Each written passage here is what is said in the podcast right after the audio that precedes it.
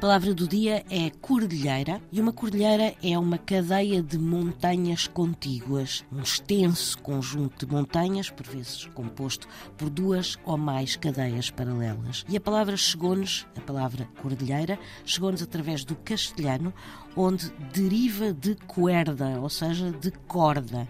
Ora, segundo os dicionários, escolheu-se dar este nome pela semelhança que as montanhas têm ao longe, como que uma corda a ondular no horizonte. E já agora, refira-se que um sinónimo de cordilheira é espinhaço, como por exemplo a Serra de Espinhaço de Cão no Algarve. E espinhaço remete, por sua vez, para coluna vertebral. E portanto, isto das cordilheiras e das montanhas tem muito que se lhe diga.